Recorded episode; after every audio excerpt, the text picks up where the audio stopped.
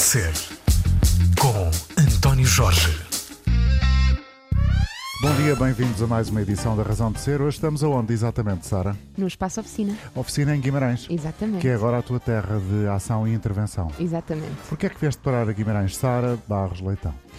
Uh, vim parar por convite. Apesar... Isso é um privilégio. Sim, é um privilégio, claro. Apesar de uh, os meus mapas uh, serem bastante difusos e, portanto, eu viajo e, e movimento-me por vários e é, sítios. é extraordinário que movimentas tem transportes públicos. É uma coisa muito século XXII. É verdade, espero que sim, espero que sim. Eu acho que o transporte privado individual é uma coisa bastante século passado. Sara Barros venho... Leitão está em Guimarães agora para ser a diretora artística durante este ano 2022 do Oficina que é este espaço onde nós estamos exatamente? Estamos no espaço oficina, uh, que pertence à oficina uh, e onde funciona a companhia de teatro, Teatro Oficina. Portanto, uhum. três, três oficinas três aqui. Um. Uh, mas para, para dizer que este é, é um espaço relativamente pequeno em comparação com o que são outras instituições aqui em Guimarães, nomeadamente o Centro Cultural Vila Flor ou, um, ou, ou, ou, outros espaços, e portanto um, isso é encantador para mim. E, é, e, na, na, verdade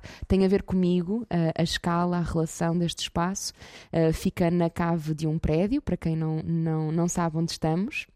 E nós estamos neste momento uh, aqui a no falar hall de entrada no desse, hall de entrada, desse prédio sim. com a porta aberta, portanto Exatamente. de vez em quando vai passando um carro ou outro, esta é uma rua absolutamente lateral ao centro da cidade, sim, é portanto um, tem pouco movimento. É uma rua que dá quase para um parque de estacionamento, uhum. uh, gratuito, para quem ainda usar o transporte vale individual poderá quem vir até aqui. no século XIX, Exatamente. É? Mas a cavalo. parte boa é que fica a 3 minutos a pé uh, do, do da, estação, da estação de comboios, por exemplo, de Guimarães Isso é que dá e do centro histórico, a ti claro. Própria, Sara, porque tu és uma grande fã de comboios, não é? Sim, eu ando sempre transportes públicos, sempre que posso. Sara Barros Leitão, como é que tu te descreves? Ah, pronto, agora começou a pergunta mais difícil. Um, não, não costumo fazê-lo, portanto, não, não posso dizer como é que me descrevo, porque não é um Mas exercício que eu fazer, faça. Por exemplo, a quem nos está a ouvir agora, uhum. em que situação esteja, seja na rádio, em direto, seja em podcast, a Sara Barros Leitão é atriz, encenadora, é diretora artística de um espaço an durante um ano, uhum. tem feito imensas coisas, tem feito peças de teatro, recebeu vários prémios, é, uma, é um, um, rising star, se não é já uma estrela absolutamente confirmada no mundo do teatro em Portugal, eu acho que é, mas deixo isso ao critério de cada um. Como é que tu te apresentas a quem está a ouvir e não sabe nada sobre a Sara um, Barros Leitão? Muito bem, então uh, sou, sou a Sara Barros Leitão, uh, agradeço a descrição que me foi feita. Uh, estou, e, Alcoólicos Anónimos. Não. Exato. Não, agradeço imenso, porque, bom, não me descreveria com, com, com tantas palavras como essas, se calhar usaria um, outro tipo de, de, características, ou destacaria outro tipo de características. Um, tenho 31 anos, isso acho que é importante uh, porque, porque faz sentido para mim, eu identifico-me com essa idade. Um, sou do Porto uh, e neste momento venho até Guimarães. Uh... O que é que essa questão da idade é, é relevante? Porquê é que te identificas com uma pessoa de 31 anos?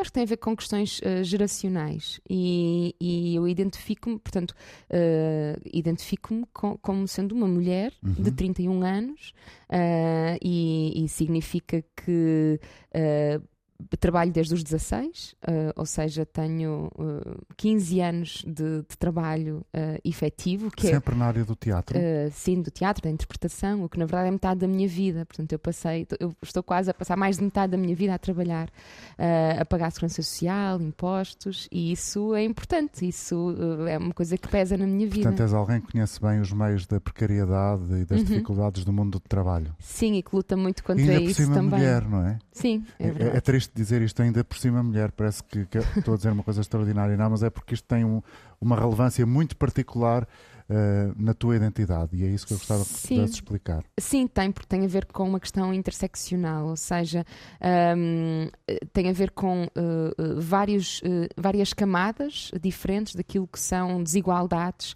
ou opressões ou falta de oportunidades e essas camadas todas somadas vão adicionando novas cargas daquilo que é essa, essa invisibilidade. E aos 31 Um, anos sentes que já demos algum passo positivo, significativo para abolir essa diferença de género que ainda existe? Uh, demos muitos passos. Uh, sou muito reconhecida a isso e, sobretudo, sou muito reconhecida a todas as mulheres que vieram antes de mim, que me abriram essas portas e a todos os homens também que são aliados na luta, porque a luta só se faz com aliados e são precisos todos e todas uh, nessa, nessa luta, mas também tenho perfeita consciência que há muito que ficou por fazer e que é preciso lutar.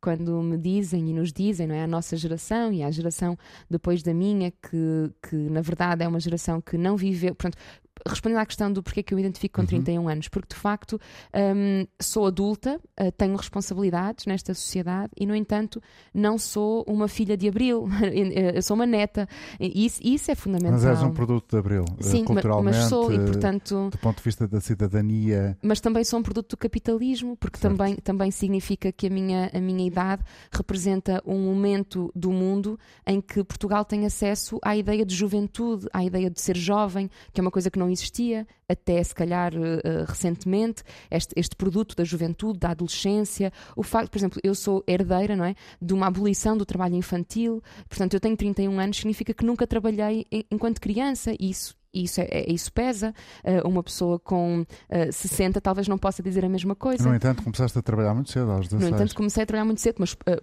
perfeitamente por opção, própria. por opção, e, e, mesmo assim acho que pode ter sido se calhar cedo demais, mas enfim, a vida tem destas coisas e foi, e foi uma opção que fiz, interrompi os estudos, um, mas, mas ou seja, tudo isto são, são camadas que para mim são, são importantes. Uhum. Um, e portanto, respondendo à questão do que é que ainda está por fazer, acho que está muito, e quando nos dizem que somos uma geração que não tem nada por que lutar, porque na verdade uh, uh, as grandes dificuldades já foram ultrapassadas, eu não posso estar mais em desacordo, porque eu acho que todos os dias são dias de luta.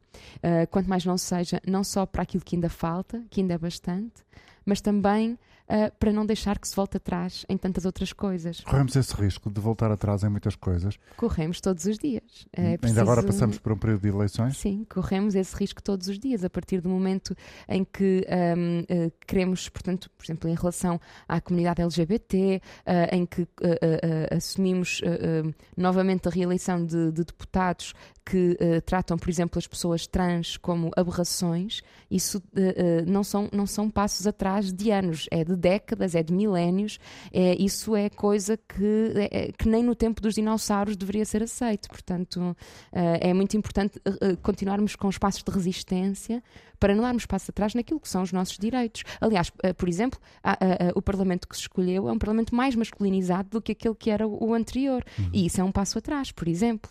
Esta questão, todas estas questões que foram agora aqui enumeradas, afloradas apenas, uhum. nunca fomos ao fundo de, delas, porque não dá. Quer dizer, dar dá, mas nós não, te, não temos é muito tempo, podemos ficar aqui a tarde todo, também era É uma questão de virem até ao espaço oficina e temos aqui muitas Essas horas de conversa. vão informar a tua atividade aqui no próximo ano, este, ao longo deste ano? Claro, porque de alguma forma, um, quando, quando me convidam para fazer o, a direção artística de um projeto durante um ano, há aqui algumas questões importantes. Primeiro, é um, é um projeto a termo certo. Uh, eu termino no dia 31 de dezembro de 2022. Sem um, possibilidade de, de prolongamento? Uh, isso não sei. Uh, neste vê. momento, logo se vê. Tenho tanta coisa Tens para fazer até lá. Então, vamos ver. Não, tem a ver com, com um, uma ideia do que é a direção artística da oficina no geral, para aquilo que é o Teatro Oficina, que passaria por um período de direções artísticas rotativas, convidando um artista a ocupar este espaço durante um ano e deixando-se ser contaminados por aquilo que é esse artista e, e, e a sua sua visão uh, e, e, a sua forma de trabalho. Eu sou a primeira desse, desse deste, deste novo ciclo. Deste, deste processo. Claro que eu acho que tudo pode estar em aberto e, e, a coisa pode ser alterada por mil e uma razões. Ninguém estava à espera de uma pandemia e ela veio, ou seja, sei lá, tanta coisa que pode ser alterada, eh, sobretudo nos projetos artísticos que devem estar em permanente questionamento. E chamaste a esta ideia, o ano do nosso desconfinamento. Já Exato. há coisas concretas definidas, estudadas, alinhavadas, calendarizadas? Não muito. Então. Precisamente porque os desconfinamentos não podem ser coisas muito programadas Um, eu acho que pensar um projeto artístico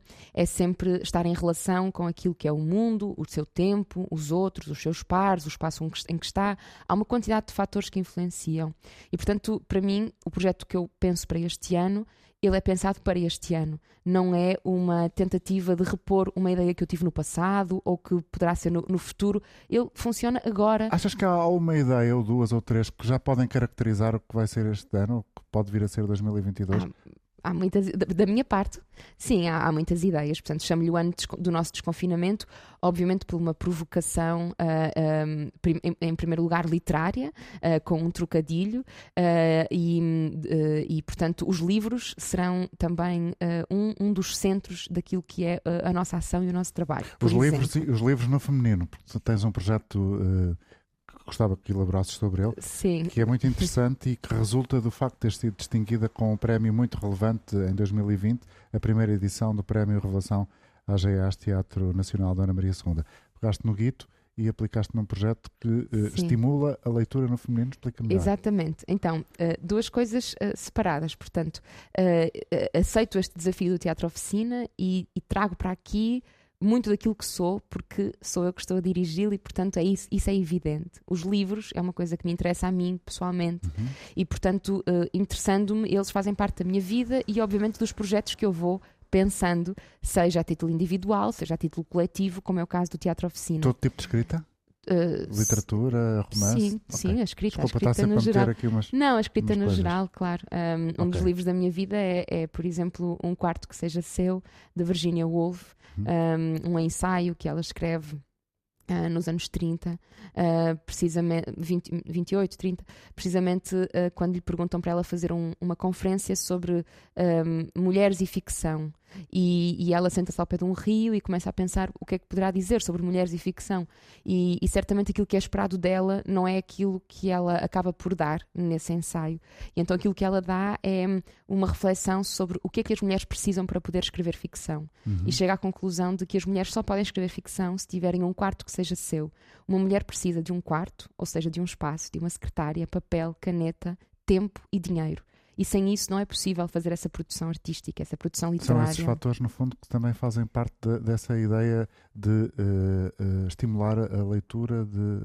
Sim, também, isso, isso, isso é uma das, uma das coisas. Portanto, isto para dizer que os livros fazem parte da minha vida no geral e, portanto, para o Teatro Oficina trago também ideias de livros, que não é necessariamente a, a questão que me colocas eh, sobre o prémio e sobre o que é que eu faço. Isso é um projeto que tenho eh, paralelo, eh, numa, numa estrutura que dirijo chamada Cassandra, que é um projeto pessoal, que anda ao ritmo daquilo que, que eu posso fazer com ele um, e que, é, que se chama Heróides Clube do Livro Feminista. O que é isto? O que, é que caracteriza um clube do livro feminista? Heróides é o nome de um livro de Ovídio, ah, um poeta latino ah, do, de, de- portanto, antes de Cristo, ah, que hum, Clássico dos clássicos? é um clássico dos clássicos e, e ele escreve um- um- muitas coisas extraordinárias, nomeadamente um livro chamado Heróides, que é um conjunto de epístolas, ou seja, um conjunto de cartas, em que ele assina como se fosse hum, a, a- a mulher do herói, Uhum. portanto, a- as heróides. Ah, e assina como se fosse a Penélope, assina como uma série de mulheres de herói, a Helena, a Helena de Troia. E, e, e são um conjunto de cartas. E ele faz esse exercício de se colocar numa voz feminina escrevendo essas cartas. Hum, esse livro, ah, aos, aos dias de hoje, ai- ainda é muito falado e conhecido como talvez o primeiro livro de voz feminina, porque ah, na Antiguidade Clássica não só as mulheres não escreviam, como não tinham sequer acesso a essa. Claro que temos alguns exemplos, pouquíssimos, e eu estou em crer que há muitas delas que assinaram muitas coisas que nos chegaram até aos dias de hoje, mas que tiveram que assinar sob pseudónimo masculino. Escritoras fantasma. Exatamente, provavelmente. E portanto, o que acontece é que eh, eu acho curioso que continuem a chamar este livro de Ovídio como um, um dos primeiros livros de voz feminina, porque ele não deixa de ser uma voz masculina, Uhum. não deixa de ser um homem a colocar-se naquilo que é uma, eh, uma ideia de mulher para escrever a partir dela. Então, o, o- o- meu desafio e aquilo que eu acho que é, que é, na verdade, interessante para os dias de hoje é darmos às mulheres as ferramentas, neste caso, o quarto, a secretária, a mesa, a- a- o papel, a caneta, o dinheiro e o tempo, para elas poderem escrever as suas histórias. Porque aquilo que nós já temos no, no mundo inteiro, não é? São hum, histórias, ah, desde a Antiguidade Clássica, sobre mulheres que foram escritas por homens. E a dramaturgia contemporânea ou clássica, as peças de teatro estão cheias disso. Não, não vamos tão longe, por exemplo, todas as peças gregas foram escritas por homens para serem representadas por homens e muitas vezes para serem vistas por homens. O teatro de Shakespeare foi, no seu tempo, feito só por homens. As mulheres não representavam. Às vezes nós esquecemos-nos disso. Então gostamos imenso de um, falar de algumas personagens femininas como uh, um exemplo de mulher, ai, porque isto é sobre as mulheres, é uma personagem muito emancipadora, quando na verdade ela foi escrita por um homem, para ser feita por um homem e muitas vezes para ser vista por um homem, porque as mulheres não tinham sequer esse acesso. E eu acho interessante esse tipo de reflexões, mas não é aquilo que mais me interessa fazer. Um, eu então, acho que o que é que te interessa é mais? dar às mulheres a capacidade de escreverem as suas próprias histórias. Uhum. E acho que, na verdade, estamos muito atrasadas a conseguir fazê-lo. E acho que a literatura universal precisa muito disso, desse, Ainda desse assim resgate. há bons exemplos, não há? Há excelentes exemplos, mas uh, os exemplos não podem ser traiçoeiros, porque nós, uh, uh, como a exceção confirma a regra, não é? Nós podemos sempre usar exemplos para dizer que na verdade não é bem assim, não há, não é, não há assim tanta desigualdade. Eu até conheço mulheres que na verdade estão aqui e, portanto, os exemplos são ótimos para nos continuar a abrir portas para que eles continuem. Para normalizar forma. o que está errado, Uhum. não é? Muito bem. Estamos com Sara Barros Leitão. Eh, em Guimarães, ela é a diretora artística do Teatro Espaço Oficina. O ano de desconfinamento é um pouco mote para este ano 2022 e para a tarefa que ela vai aqui tentar desenvolver até ao fim deste ano. Eh, Já se descreveu aqui como alguém que aos 16 anos começou a trabalhar cedo no teatro. Se hoje tivesses eh, 16 anos, voltavas a, a fazer parte dos Morangos com Açú- Açúcar? Claro. Porquê? Sim. Porque foi uma experiência totalmente importante para mim, que me traz até aquilo que sou hoje. eh, que, que- e, e- como tenho também um pouco de medo do desconhecido, não sei o que é que seria se não tivesse tido este percurso. eh, e o percurso que tenho eh, é um percurso que me é confortável, com o qual me identifico. Eh, com todas as coisas que correram eh, menos bem ou Uhum. melhor um, e que me, que me deram crescimento. Acho que isto é assim uma Esse- resposta que é um esse- bocado lugar comum, não é? Sim, mas, e, mas é pronto, como esta pergunta também é um bocadinho lugar comum, que é eh, o universo das telenovelas é também ainda um universo muito cheio de estereótipos e, Uhum. e, de problemas, por exemplo, de igualdade de géneros. Qual é a tua leitura? Ah, é é um, é um- eu acho que o universo das telenovelas é um universo cheio de problemas, ponto. Depois po- pode-se abrir aqui um parênteses para fazer toda uma enumeração. Mas é um universo cheio de problemas. Ahm, ah, desde logo pela, pela sua Desde logo essência. trabalho, não é? Sim, desde, desde logo pela precariedade. E podemos os, começar. os atores, ah, os, os técnicos são explorados até ao tutano. Sim, tudo a recibos verdes, tudo falsos recibos verdes, deveriam, eh, na verdade, constituem postos de trabalho, portanto, deveriam ter contratos de trabalho a termo certo e não têm. Uhum. Um, os valores que recebem, nomeadamente os técnicos, são valores eh, que, que não são aceitáveis, eh, parece-me, em relação às horas que trabalham. A quantidade de horas que trabalham eh, não são aceitáveis, portanto, vão muito para lá daquilo que um código de trabalho poderia determinar, que é um horário de trabalho. A pressão e a. E a e, e- a- a- e- e o assédio laboral são constantes, uh, seja naquilo que é fazer mais minutos por dia, ou seja, gravar o máximo possível para ter o mais rentabilidade possível, para se poder fazer uma novela no menor tempo possível um, em, em relação a meses, mas no máximo tempo possível em relação a dias de trabalho. Uh, Essa e, é a tua veia de dirigente isso- sindical, não é? Uh, é, acho que é a minha veia de cidadã, não é? De olhar para os outros e perceber que há coisas que não estão bem. Isto que para têm que ser trazer aqui mudadas. para, para esta mesa da, da nossa conversa, assim muito rápida, Uhum. eh, o facto de ter estado a desenvolver e eh, a liderar uma associação que defende os artistas na procura de, escre- de escrever, de criar, constituir o estatuto dos trabalhadores da cultura. Exatamente.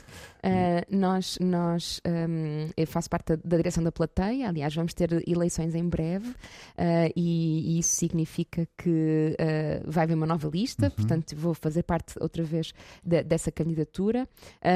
Não faço sozinha, é um trabalho em conjunto, é um, é um coletivo de pessoas. A plateia uh, representa trabalhadores e trabalhadoras da área da cultura, que não são só artistas, são produtores, técnicos, figurinistas, enfim.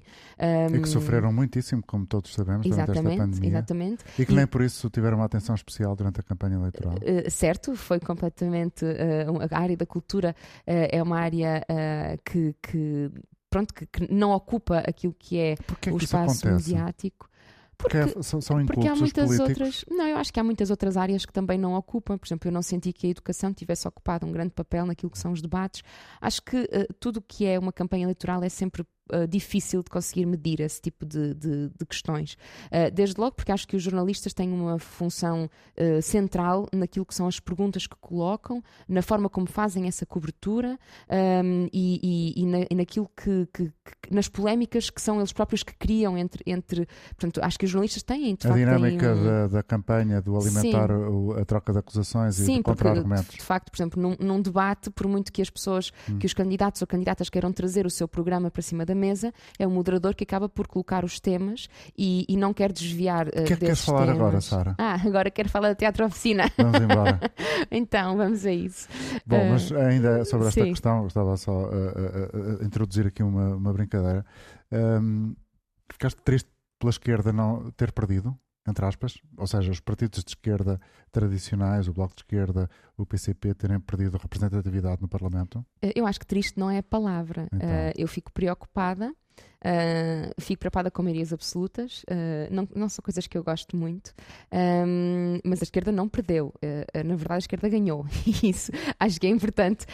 Um, não, não, Foi uma força de expressão sim, mal sim, utilizada. Sim, não, não criar narrativas alternativas, porque de facto a direita reestruturou-se completamente, e isso acho que deve preocupar a direita, um, mas a esquerda ganhou e ganhou com maioria absoluta. E aquilo que aconteceu aos partidos mais à esquerda, os partidos de facto que eu considero que são de esquerda, era desses, um, é que uh, acabaram por, uh, por uma série de questões, enfim, não sou comentadora política e, portanto, não, não Sim, é a minha área. A realidade. Sim, por uma série Achas de questões. que a Graça Fonseca deve, deve continuar como Ministra da Cultura? Uh, eu não tenho, uh, uh, portanto, eu não, não, não faço nenhuma Juízo consideração. Sim, em primeiro lugar, não, não faço pessoalizações uhum. um, e nunca o fiz ao longo de, de todos estes anos. Um, aquilo que me parece é que é importante. Mas ela tem sido acusada de ser pouco hábil politicamente com o setor da cultura. Bom, uh, eu não tenho essa leitura, assim, em particular, e acho que há uma série de avanços que foram feitos uh, que seria desonesto da nossa parte dizer que, que não existiram. Da vossa parte, plateia? Da nossa parte, uh, setor da cultura. Não posso falar da plateia porque, apesar de. não é uma entrevista enquanto okay. representante da plateia, portanto, e aí tenho de afinar todo sempre que há essas Muito comunicações. Bem. Mas a, a, a, título pessoal posso fazê-lo e, portanto, uh, acho que houve muita coisa que correu mal e houve muita outra que evoluiu. E evoluiu uh, por dois aspectos. Em primeiro lugar, porque o setor se conseguiu organizar sem precedentes, de uma forma sem precedentes, e fez a pressão política uh, necessária para que, para que coisas avançassem. Eu sei que o Estatuto é uma conquista dos trabalhadores da cultura na pressão que fizeram, os apoios extraordinários é uma conquista dos trabalhadores da cultura, mas isso também só é possível porque, em primeiro lugar, temos um Ministério, uh, coisa que no, há, há, dois governos nem houve. sequer tínhamos, Exato. tínhamos uma Secretaria. Um, o facto de termos um Ministério é logo uma coisa importante, ou seja, temos um interlocutor, temos uma uhum. Ministra da Cultura, uhum. e isso é possível, e temos uma Ministra da Cultura que reuniu com o setor, que esteve, que ouviu e que depois fez o seu trabalho, melhor ou pior, podemos agora fazer essas considerações, mas que um, eh, tem de alguma forma, penso eu, um, o poder político também uh, uh, necessário para que algumas das coisas avançassem. Eu acho que seria desonesto, até com todos os trabalhadores do país, dizer que a cultura não teve apoios, porque toda a gente sabe que teve. Uh, e outros setores talvez não, não tenham tido como mereciam. Se é preciso mais, sim, é para todos, sempre. Uh, uh, é preciso proteger os trabalhadores. Agora, um, seria desonesto dizer que isso não existiu. Portanto, não, não, acho que o que é importante agora no próximo governo que se formar é que continue a existir o Ministério da Cultura, que seja um Ministério forte, cada vez mais forte, que se consiga debater por aquilo que é 1% do orçamento de Estado para a cultura e que consiga melhorar questões estruturais, nomeadamente a precariedade, porque o, o, mais importante de tudo são as pessoas e a sua proteção laboral e social. E enquanto o Estado não der o exemplo zero de precariedade, uh, não saímos do sítio. E, portanto, é preciso que as instituições tuteladas pelo Ministério da Cultura comecem a dar esse exemplo, uh, teatros nacionais e mesmo outras instituições que recebem instituições privadas com financiamento público brutal, como a Casa da Música Serralves, que continuam. Um, com assédio moral e laboral aos trabalhadores e a, e a, e a escusar-se daquilo que é a contratação, por exemplo, de trabalhadores e, e, e continua a ocupar, por exemplo, postos uh, de trabalho permanentes a recibos verdes, uh, mesmo depois de, de, de, a Autoridade para as Condições de Trabalho já ter dito que deveriam uh, ser colocados a, a contrato. portanto, vivem um sentimento de impunidade que para mim tem que ser alterado. E eu espero que o próximo governo possa, desde logo, colmatar todas essas coisas. Sara, como é que foi a tua infância? Ah, era mesmo essa a pergunta que eu estava à espera. Agora, Faz depois todo disto, sentido, faz todo faz sentido. Foi ótima, muito obrigada. Não, é, é para tentar perceber se a tua consciência de cidadã eh, foi construída desde logo muito cedo por influência dos teus pais. Como é que começaste a ganhar atenção àquilo que está à tua volta? Ah, aquilo que eu fui construída por ah, muitas outras muitas pessoas, pelos meus pais, pela minha família, por, ah, por ah, professores, professoras, por muitas coisas que aconteceram à, à minha volta. Ahm, acho que foi completamente central o facto de ter ido estudar teatro com 14 anos ahm, para o Porto, eu vivia na Maia, ahm, e isso trouxe-me um- uma consciência política muito grande daquilo que está à minha volta. Não me parece ser possível ser-se ator ou atriz sem desenvolver ah, empatia e, e, e por aquilo que é o, o ser humano e, e, portanto é, é esse- essa, essa cabeça ah, aberta e desperta ahm, naquilo que é para mim uma característica essencial de ser ator acaba por me despertar para outras coisas, nomeadamente as desigualdades, as injustiças. quando é que começaste, vou utilizar uma palavra feia, Uhum. eu sei que é desenquadrada, não me batas nas orelhas, começaste a barafustar eh, com, aquilo, com os outros, com as coisas que vias que estavam mal. Quando é que comecei? Sim. Eu acho que desde que me conheço, acho que desde que há injustiça que há, há o que barafustar, não é?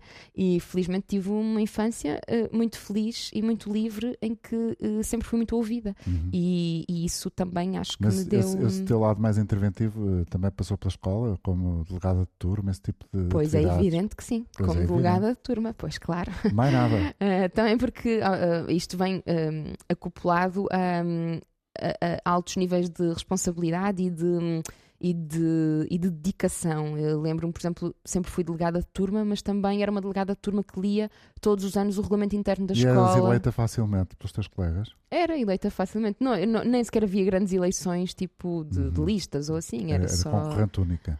Não sei, era, ia, ia sendo, mas aquilo era. eh, ou seja, acho que as pessoas se sentiam representadas eh, por mim e, e- e- e eu, fazia, e eu levava a sério essa. Eu sempre levei a sério a questão da representatividade. Eu acho que hum, eh, o.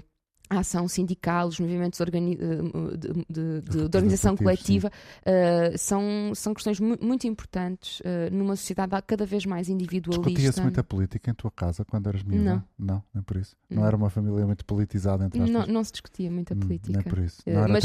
Mas a questão é o que é Grato. que é política. E eu acho que aí é que é, é talvez a chave. Hum, Eu acho que sempre discuti política com todas as pessoas que conheço, porque a política é a atividade humana. certo. Então, quando se discute melhores eh, formas de educar, está-se a discutir política. Quando se discute um orçamento familiar, está-se a discutir política. Quando se discute quem é que lava a louça, é político. Eh, quando se discute quem é que fica no sofá e não lava a louça, é altamente político. Hum. Então, para mim, tudo isso Essa é político. capacidade de representar eh, pode ser, por acaso é efetiva no teu caso, mas pode ser conduzida também para a vida política stricto senso, não nessa eh, mais nobre e lata concepção de que acabas de falar. Eh, não- não- acho que não percebi a pergunta. seja, Representar no sentido de representar alguém Sim, ou... ter uma atividade partidária. Eh, mas ser atriz, não, não consigo. Só Se- essa capacidade de representar, Outro, ou representar uma personagem. não, representar outros, Ah, ok, porque a um palavra- conjunto de interesses Sim, sim. e que és efetivamente uma pessoa que representa Uhum. outras coisas, porque és atriz, Uhum. Mas essa capacidade de representar um conjunto de interesses que dizem respeito a um determinado grupo de pessoas Uhum. e podem ser multiplicados sempre dependendo das circunstâncias, nunca te levou a querer ter uma atividade partidária, uma intervenção partidária? Eh, não, porque eu consigo perceber, agradeço, mas também acho que tenho jeito para outras coisas, pelo menos espero. Era, era um elogio. Não, não, claro, mas, eh, mas eu acho que é importante percebermos qual- eh, o que é que pode ser o nosso contributo nesta sociedade. Eu tenho muita consciência disso. Eh, e, e eu, e eu acho que o contributo melhor que eu posso dar é fazer bons espetáculos e fazer bons projetos artísticos. Uhum. Um, e, E, e- qual é assim a tua grande fezada para aqui, para, para este sítio onde estamos em Guimarães, para a oficina? então, para o espaço oficina tenho. Isto é tipo zigue-zague, é tipo um Não, eu bocadinho- estou a sentir-me perdida também, mas isso é Desculpa. bom. Não, porque é bom tirarem-nos o tapete. eh, e, e aquilo que, que, que planeio para este ano, eh, eh, neste, neste espaço, é, em- primeiro lugar, um reativar daquilo que é o espaço oficina. E também do teatro oficina enquanto uma ideia de companhia, um, uh, numa companhia de, de, de amplitude nacional uh, e, que, e que me parece que é preciso voltar a ser resgatada. Uh, o, o, espaço oficina, durante os últimos anos, acabou por ter uma atividade muito paralela, em que foi através de protocolos com a Universidade do Minho, ou foi sendo ocupado por, por várias pessoas, uhum. mas parece-me fundamental voltar a colocar o teatro oficina na, no, no, spa, no espaço si próprio. no centro de si próprio. E voltamos, a ao início da conversa, quando tentava descrever um pouco este espaço, para quem nunca cá veio, um, porque talvez as pessoas, quando falam em Guimarães ou ouvem Guimarães, lembram-se do multiusos e depois, talvez, do Centro Cultural Vila Flor, e, e há esta e ideia. Afonso Henriques. Sim, sim, claro. E há esta ideia da, da Capital Europeia da Cultura, que faz este ano 10 anos, não é? E, portanto, uh, muitas milhares de pessoas passaram por cá nestes últimos 10 anos e, sobretudo, há 10 anos para muitos espetáculos. Um, e, e, no entanto, o espaço oficina é um espaço de resistência a, a tudo isso, penso eu, precisamente pelas, pelas, suas características, porque ele fica na cave de um prédio, uh, com uma entrada para um parque de estacionamento, é uma black box, um, tem uma relação muito próxima com, com os espectadores e, e tudo isso tra o transforma num, numa espécie de uma garagem, não é? num sítio meio informal para se estar, uh, que na verdade é tudo aquilo com que eu sonho. Um, uh, e é bom e, para revoluções, não é? Sim, é, um, é, um, é, uma boa trincheira para começar revoluções, eu não tenho dúvidas disso. Um, e é porque enquanto que as atenções estão sempre nos grandes sítios, uh, é, esquecemos sempre de perceber o, o, que é que se anda a movimentar por aquilo que se chama o underground, não é? E, e na verdade, outras cidades europeias mostram-nos exatamente esses exemplos, não é? Paris ou Berlim. Sim, que depois acabam por passar para o mainstream, não é? Certo, claro, é, é, é o caminho natural das coisas, mas, mas os sítios de liberdade e de revolução acabam por ser sítios periféricos. E essa periferia não tem necessariamente a ver com uma periferia geográfica, porque uh, este espaço está completamente no centro do que é a cidade de Guimarães, mas periféricos em termos da atenção, do mediatismo um, e, e, também das responsabilidades, porque as instituições têm uma missão e têm uma responsabilidade de programação, que precisa de ter uh, projetos a, um ano, a dois uhum. anos de programação, com festivais, etc. E de repente aquilo que eu quero trazer para este espaço é uma possibilidade de, uma grande liberdade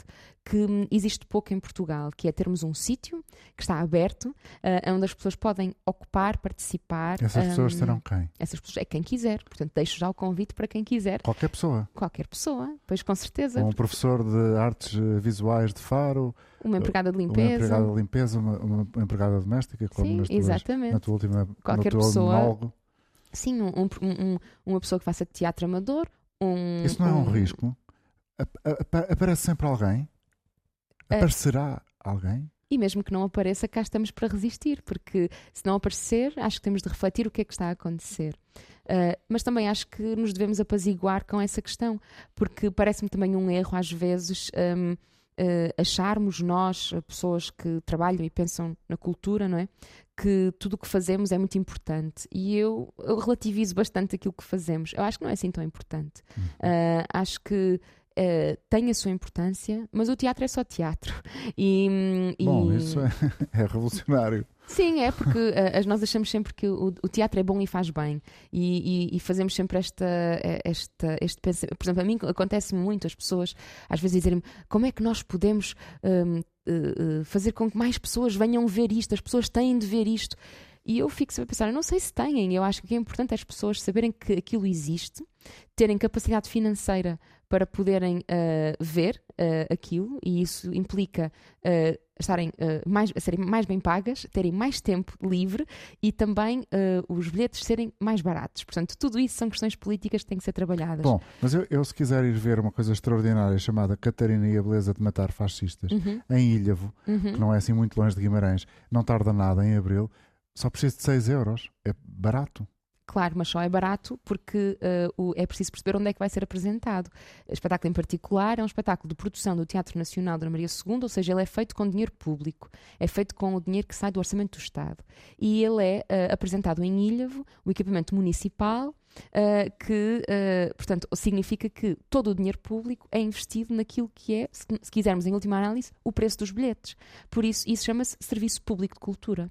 Uh, tal como existe um Serviço Nacional de Saúde, tal como existe um, um, serviço de educação que é gratuito e universal, também existe um Serviço Público de Cultura que é prestado, nomeadamente por instituições. Um, privadas também, uh, como as companhias independentes, porque uh, aí, em relação à saúde, por exemplo, entraríamos num, numa questão muito complexa, que é se houvesse um serviço público de cultura prestado apenas por equipamentos públicos, um, poderia, como sabemos bem, uh, a cultura é sempre muito próxima da propaganda e, portanto, poderia, em última análise, ser usada como propaganda Sim. daquilo que são os governos. Então, para, para tentar evitar isso... E não há muito tempo que se tentou impor a cultura do gosto em algumas cidades Exatamente. E, portanto, aquilo que se faz é, através de dinheiros públicos, capacitar-se de concursos públicos altamente transparentes, uh, que podem ser consultados, capacitar de pessoas em todo o país, companhias independentes que se candidatam a esses apoios públicos para poderem fazer aquilo que é um serviço público de cultura e garantir que todas as pessoas no país têm acesso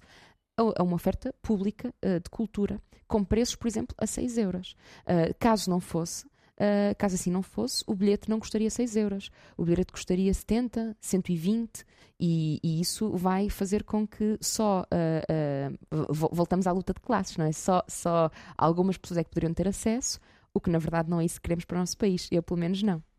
Portanto, tudo que tem a ver com uma certa perspectiva liberal da vida, pelo menos do ponto de vista político, não, obrigado. Não é uh, para mim, uh, não, uh, eu acho mesmo que, aliás, uma notícia que saiu ainda esta semana no público a, a falar do, dos hospitais privados de que vão pedir uma indemnização ao, a, ao Estado por causa da Covid, hospitais que estão a cobrar 10 euros por uma touca e uma, e uma máscara. Hospitais e dentistas. Certo, portanto, estão a pedir essa, esse apoio. Isso, quer dizer, só demonstra que o liberalismo sem o Estado não funciona e não faz falta. Logo, portanto. Portanto, aqui na oficina em Guimarães, Sim.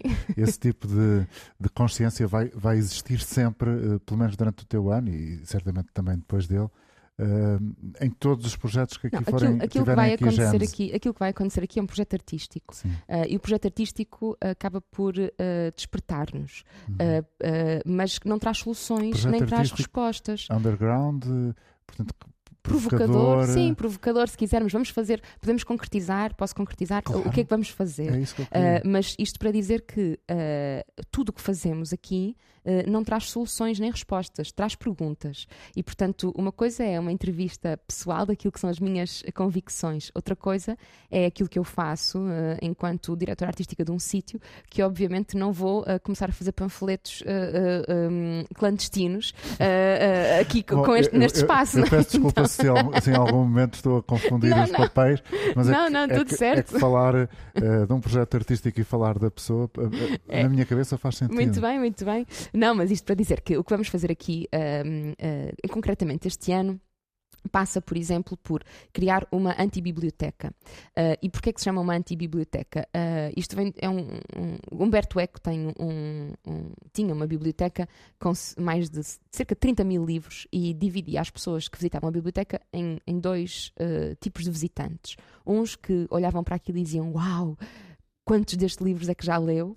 E ele punha logo essas pessoas de parte, e depois uma ínfima minoria que conseguia compreender que os livros uh, de uma biblioteca, na verdade, não são para ser lidos. A maior parte das bibliotecas são feitas de livros que nunca vamos ler. E que os livros que não Essa lemos. É que é a grande paixão. Pois, os livros, é que, mas não, é, não é muito fácil de compreender isto. Os livros que não lemos têm muito mais valor do que os que lemos porque representam aquilo que nós ainda não sabemos. Então representam, se quisermos, uma esperança daquilo que ainda vamos saber até morrer. O George Steiner tinha muito esta, esta hum, consciência quando ele começava a fazer listas de livros que nunca leu, percebeu que não tinha tempo de vida suficiente para ler aqueles livros. Eu gosto de um exemplo muito mais simples. Aquela casa de campo da Elis Regina. Pronto, é igual. se quisermos, então é isso. Até podemos depois pôr isso aqui como, como fundo. Mas um, a verdade é que Uh, os, os, livros de teatro, agora concretizando, são livros uh, que raramente as pessoas leem. Uh, sejamos honestos, as pessoas não leem teatro. Por muito que nós queiramos dizer que sim, que leem, é mentira, não leem. mesmo as pessoas do teatro têm dificuldade em ler teatro, como pegar naquele livro e ler, porque é, é, altamente solitário esse processo, ainda que seja bastante prazeroso, é solitário. E, e não há dúvida, parece-me, acho eu, é a minha opinião pessoal, de que ler uma peça em, em coletivo é muito mais poderoso. Um, e portanto a minha proposta é criarmos é, é nessa uma. antibiblioteca que vamos fazer teatro anti, em coletivo? Antileituras, anti em que vamos ler. Uh, uh, pra, antileituras porque não são individuais, não, não, são silenciosas, não é? Sim, são leituras em voz alta, em coletivo, que se junta quem quiser, portanto, que pode vir ler, pode vir só ouvir, pode vir dormir, porque vamos ter chá, vinho, mantas, almofadas e, portanto, uh, são serões uh, em que nos encontramos aqui para ler. Isto não é nada novo. Vai ser aqui na Black Box? Vai ser aqui na Black todo? Box, sim. Que giro. Uh, não, não, isto não é novo, não fui eu que inventei uh, e, e, na verdade, nada deste ano eu inventei. Uh, são tudo ideias que outras pessoas já fizeram e que, por serem tão boas, eu acho que é importante fazer outra vez. Um, acho que não, não, não me proponho a inventar a roda quando a roda já é tão boa. Um, mas é preciso pôr a roda a andar, porque uhum. senão uma roda parada não serve para nada. A roda serve para andar. Então, é isso que proponho. Uma antibiblioteca em que vamos ter aqui, portanto, as pessoas poderão saber que no Teatro Oficina vão encontrar uma grande biblioteca com livros de teatro, ensaios, um, livros sobre figurinos, livros técnicos. Um, mas, tudo mas isso vai ter que ser programado. E, mas vamos supor que eu quero vir passar um fim de semana a Guimarães uhum. e queria participar numa nessa. estar numa noite Fantástico. anti anti-biblioteca, anti-leitura. Então, é estar atento a duas coisas. A primeira, a um podcast uh, que se iniciará muito em breve, uh, onde vamos descrevendo o que vamos fazendo aqui. E esse podcast pode ser ouvido em qualquer parte do hum, mundo. Claro. Então dá para as pessoas programarem a sua vida ouvindo o nosso podcast, que se chama Tentativa e Erro, precisamente porque não sabemos como se faz um podcast e nem sabemos como se faz um projeto artístico, eu, neste caso, e portanto vou por tentativa e erro. Um, Isso parece uma mentira, mas pronto. Não, não, é verdade, nunca dirigi um projeto desta envergadura, portanto é tudo novo, uh, vou mesmo por tentativa e erro. E, e, já tive essa, essa experiência neste último mês de coisas que eu quis fazer e percebi que não, não resultavam, então voltei atrás. E acho que é importante uh, termos essa consciência e essa alerta. E através de um, de um outro formato chamado Última Hora, uh, que é um jornal em formato físico, esse que, que tens na mão neste momento momento, que esta que tens na mão é uma edição uh, zero. zero. uma edição especial que é. Que sorte, hein? Exatamente. é uma edição uh, em papel branco, impresso nas nossas fotocopiadoras, uh, que é uma primeira maquete. O jornal será em papel de jornal, distribuído uhum. nos meios naturais onde os elementos da oficina costumam ter uhum. presença, mas também terá um formato online que poderá ser consultado nas redes sociais, no site, etc. E chama-se Última Hora precisamente porque, como te dizia há pouco, gostava que este fosse um espaço em que uh, daqui a dois meses não sabemos qual é a polémica que vai estar no centro do mundo e, e que essa polémica pudesse ainda ser pudesse contaminar aquilo que se faz aqui. E isso só é possível havendo grandes uh, buracos na, na, nossa programação. Uh, para, para que essa polémica se possa instalar e nós possamos fazer uma conversa Também sobre ela. é uma ela. espécie de antiprogramação. É tudo, é tudo anti. Precisamente porque eu, como não sei fazer nada, então é tudo anti. Uh, e sim, é uma antiprogramação eh, que pode, pode não resultar, pode correr muito mal, podemos chegar a dezembro e perceber uh, não resulta nada, se calhar o que os outros fizeram antes, que é programar coisas a um ano e a dois anos, é que faz sentido. E aí eu vou guardar as minhas coisas e vou dizer realmente é verdade, isto não fez sentido nenhum. Mas se nós não experimentarmos, não vamos mesmo saber. E eu acho que aquilo que faz falta no país, no mundo um, e, e, também na área da cultura, uh, e sinto isso enquanto artista, é uh, que haja uma liberdade no, no, no que é os espaços e as programações para que as coisas aconteçam num diálogo real com a realidade. Uh, e, e, acho que isso só é possível uh, neste, neste aspecto. Uh, havendo estes buracos e estes espaços, então temos uma edição de última hora que vai saindo sempre que houver o que noticiar. Portanto, quando eu quiser vir a Guimarães, ou eu ou alguém, saberei sempre através da última hora, Exato. online, o que é que vai no podcast, Sim. tentativa e erro, Exatamente. e portanto alguma coisa acontecerá. Sim, uh, ou então não, mas poderão bater à porta e nós abrimos e podemos só conversar. Uh, portanto, uh, este pode ser também um espaço onde o não acontecer nada. Não há também limites é para um... a criatividade da diretora artística aqui? Há muitos limites. isso, isso, é, isso é profundamente mentira. Há muitos limites. tenho desde logo um limite orçamental e isso é um limite. Tenho um limite de equipa, tenho um limite daquilo que é a minha própria força anímica, tenho um limite do que é a minha capacidade de trabalho, uh, tenho um limite da minha própria imaginação, porque é muito, é muito mais fácil pensar um projeto quando estamos fora dele, quando estamos no centro, parece que tudo se esvai. Tenho o limite daquilo que é a espuma dos dias, que nos tira energia uh, e que nos desfoca daquilo que nós achamos que poderia ser o nosso sonho, não é? Que de repente uh, temos de. Um, organizar coisas do dia a dia, responder a e-mails, uh, isso tira-nos energia. Portanto, há tantos limites e por isso mesmo é que aquilo que eu gostaria de convocar é que todas as outras pessoas uh, que não assumem esta responsabilidade uh, possam habitar este espaço e voltar a abanar-me e a dizer assim: olha, para de responder a e-mails. Uh, podíamos falar sobre aquilo Be que está yourself. a acontecer. Sim, podíamos falar sobre uma coisa qualquer, por exemplo, como aconteceu ontem. Última hora. Eu ontem estava aqui uh, a responder a e-mails às 7 da tarde e a dar uma aula às 7 e meia aqui na Black Box. Um, e portanto tinha 30 minutos para conseguir responder àqueles e-mails. E de repente bateram à porta e abriram e disseram: Sara, olá, eu sou o Nuno, ouvi dizer que estás por aqui, queria conversar. Ah, entra, Nuno e de repente ficámos a conversar 30 minutos. E uh, foi uma pessoa que ouviu dizer, disse-me: Ouvi dizer que o espaço voltou a estar aberto, ouvi dizer que agora se pode vir para aqui conversar. E sim, temos internet gratuita, podem vir para cá usar. Uh, temos uh, um espaço de trabalho que é também gratuito, isso não, isso não é coisa pouca. hoje em dia, as pessoas para se reunirem, para estarem juntas, poderem conversar, trocar ideias e começar revoluções, se quisermos, ou projetos, têm de ir para cafés, gastar dinheiro e, e, aqui não precisam de o fazer. Este pode ser um sítio em que as pessoas se encontram e podem uh, usar algumas secretárias e a password da internet para, para poder começar os seus próprios projetos, porque não? Estou a conversar com Sara Barros Leitão, que é diretora artística do uh, Teatro Oficina em Guimarães. Quanto interfere a personalidade da Sara Barros Leitão nos diferentes papéis que tem vindo a interpretar ao longo do tempo num palco uma black box uhum. na televisão, no cinema? Depende. Uh, interfere quando. Interferirá sempre uh, porque sou eu que o faço. Isso, mais uma vez, é um lugar comum de resposta, bem sei, uh, porque qu quantos Hamlets já tiveram e todos eles são diferentes. E o nosso gosto por continuar a ver os Hamlets é precisamente porque cada ator que, que o faz ou cada encenador ou encenadora que, que nele pega um, vai trazer alguma coisa de si e, portanto, alguma coisa novo e, portanto, alguma coisa que nos fascina de voltar a ver a mesma história mas de forma uh, diferente.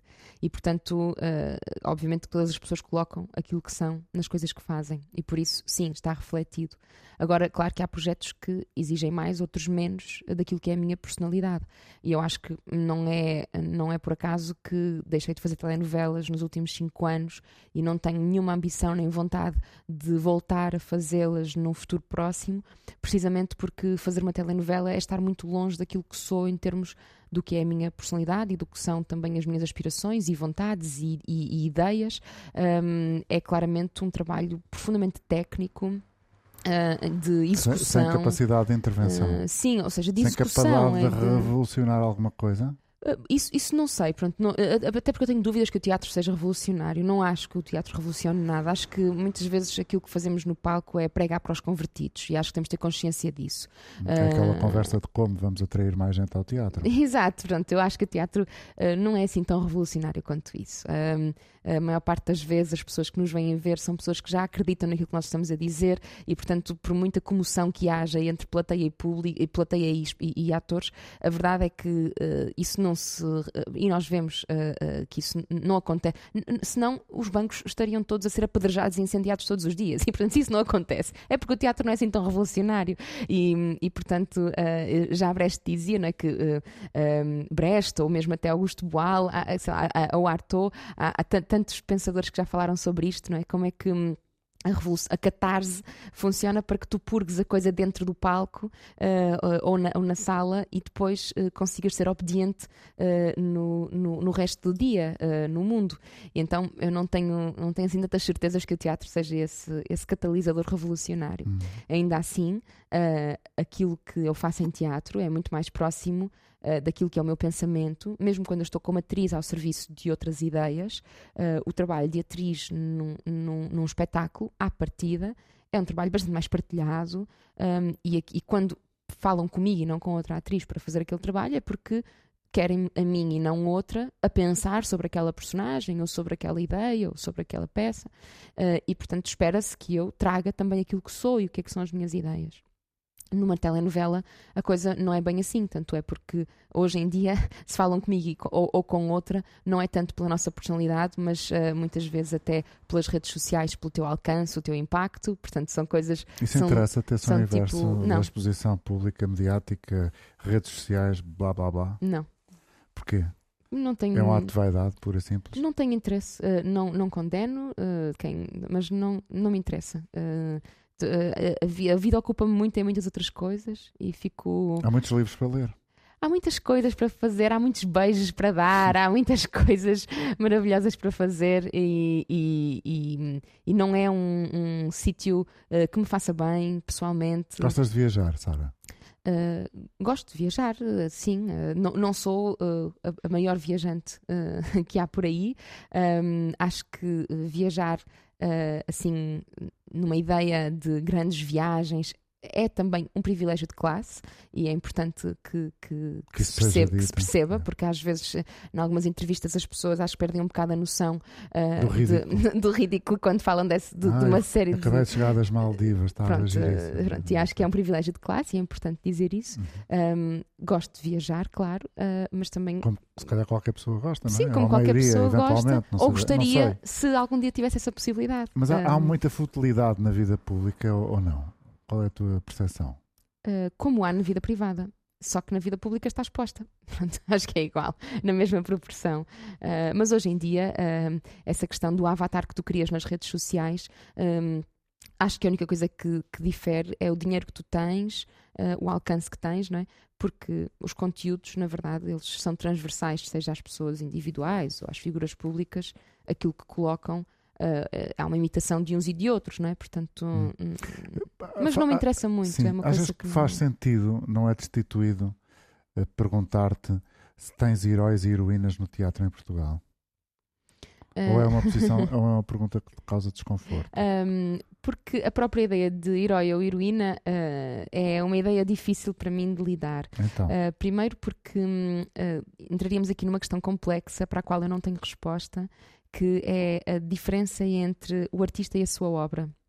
E isso é uma questão que é o homem complexa. E os, seu- e os seus 25 centímetros de circunstância. Certo, é, é difícil para mim uh, uh, uh, colocar-me nessa posição. Eu, eu não tenho a certeza se posso continuar a amar o artista um, depois de o conhecer ou de saber certas coisas sobre ele. Um, é- eu não tenho a certeza, não é? Mas isso, se calhar, pode-me continuar a fazer amar a sua obra. Por exemplo, questões mais universais ou internacionais que, que toda a gente compreenderá. O Woody Allen. uh, uh, uh, eu adoro os filmes do Woody Allen. E eu não sei se posso continuar a gostar do Woody Allen. E não sei como é que se gosta dos filmes do Woody da, Allen. da história com a. De tantas coisas, Sim. não é? Pronto. Ou, ou outras. um, Uhum. outras coisas, outras, uh, uh, outros exemplos uh, que eu não tenho a certeza de, de- de se dá para dissociar o artista da obra. Eu acho que dá, de certo modo, caso contrário, teríamos de entrarmos numa cultura de cancelamento que, que para mim é, é, é difícil de, de, de aceitar. Um, eu acho que então uma coisa é o artista, outra coisa é a sua obra, ainda assim é uma, uma pergunta difícil, e portanto responder a heróis ou heroínas no teatro português é um pouco difícil para mim responder, porque isso pessoaliza a coisa nas pessoas e não nas suas obras, um, e depois porque uh, conhecendo as pessoas. um, uh, teria que as admirar completamente, não é? Ou então, não as conhecendo, poderia correr o risco de depois, conhecendo-as, Platão dizia: se não queres ser desiludido, não- se, se não te queres desiludir, não, nunca conheces o teu ídolo. E portanto. Essa, uh, essa- essa é a não resposta mais completa que eu já ouvi. Pronto, e peço desculpa pela, pela extensão da resposta. Sara Barros Leitão é hoje convidada da Razão de Ser da Antena 3. Estamos a conhecer um pouco melhor o trabalho que ela tem previsto aqui para este espaço onde estamos, eh, o espaço oficina em eh, Guimarães. Guimarães é uma cidade simpática que te convidaria para ficares cá a viver. Eh, E, e tu aceitarias o convite? Sim, ah, não só nesta, como noutras, ah, acho que aí, desculpa, é muito difícil às vezes responder sem. Tu foste puxar por um lado ah, de pol- político na forma de ver as coisas. Então agora já ia falar do direito à habitação e de como a especulação imobiliária e a gentrificação dá cabo dos sonhos de pessoas a querer morar em sítios. Portanto. Vou tentar não entrar por aí. Uh, sim, Guimarães é uma cidade extraordinária, adoraria morar cá, como noutras cidades do país. Uh, o direito à habitação é um direito direito que deveria ser uh, para todas as pessoas e todas as pessoas deviam poder conseguir morar nos sítios onde Mas é um, sonham. bocado, é um bocado um, preocupante, para não dizer uma, uma, palavra mais pesada ainda, aquilo que estamos a assistir. As pessoas não conseguem viver no, no, no Porto, não conseguem viver não em conseguem Lisboa, viver, não conseguem viver em Braga. Sim. Um, o que é que achas que era preciso fazer? Acabar com os vistos gold. Uh, para que a especulação imobiliária pudesse ser controlada de alguma forma. Mas, não é possível, por exemplo, termos. Uh, mas continuamos a deixar entrar os, os pensionistas europeus com dinheiro? Bom, eu não, eu, não, eu não, consigo responder a essa questão de forma profunda, portanto, eu não, eu não sou uh, uh, uma comentadora política, uh, mas, mas não, vou, não vou deixar levar pela armadilha. o que era preciso era acabar com. Não, é armadilha, com... É conversa de café. Não, não, não, estou a brincar. acho que era, é muito importante criar medidas concretas e sérias para, para acabar com a especulação e para garantir o direito à habitação. E agora, falando muito seriamente, é, é dos direitos mais fundamentais as pessoas poderem ter um sítio digno para morar. É completamente fundamental. E é assustador perceber que isso não acontece. As reportagens hoje em dia que temos visto das mães solteiras que, que estão a ser expulsas das suas casas em, em Lisboa, um, casas em que elas ocuparam porque estão vazias, é, é, é, é mesmo. Uh, devia nos envergonhar a, a, todas e todos. As pessoas terem de pagar. Um, centenas de euros por, por uh, buracos, uh, uh, não poderem sonhar com, com um início de vida, ou um fim de vida, ou um meio de vida, ou poder ter filhos, poder sonhar as transformações, que são também interessantes perceber que as pessoas dividem agora casa até muito tarde, 40, 50 anos. Há famílias que, na verdade, são amigos que, que dividem as casas, deveria preocupar uh, se não for uma escolha uh, pessoal. E vou, se cá podemos acabar com a música do Sérgio Godinho, não é? Da, da liberdade. Um, o paz, o pão, a habitação, saúde educação. Só a liberdade a séria quando houver liberdade de mudar e decidir. E, portanto, eu acho que a habitação é uma das coisas que, que, que nos deveria começar a preocupar a, a, a todas. Tenho tanta sorte. Muito obrigado. Obrigada. Sara. Esta conversa está disponível em todas as plataformas habituais, onde quer que escutem os vossos podcasts, a começar desde logo pela RTP Play. A razão de ser volta na próxima semana. Teve edição de António Jorge, a convidada foi Sara Barros Leitão e o privilégio de coordenação técnica de Rui Fonseca. Bom fim de semana.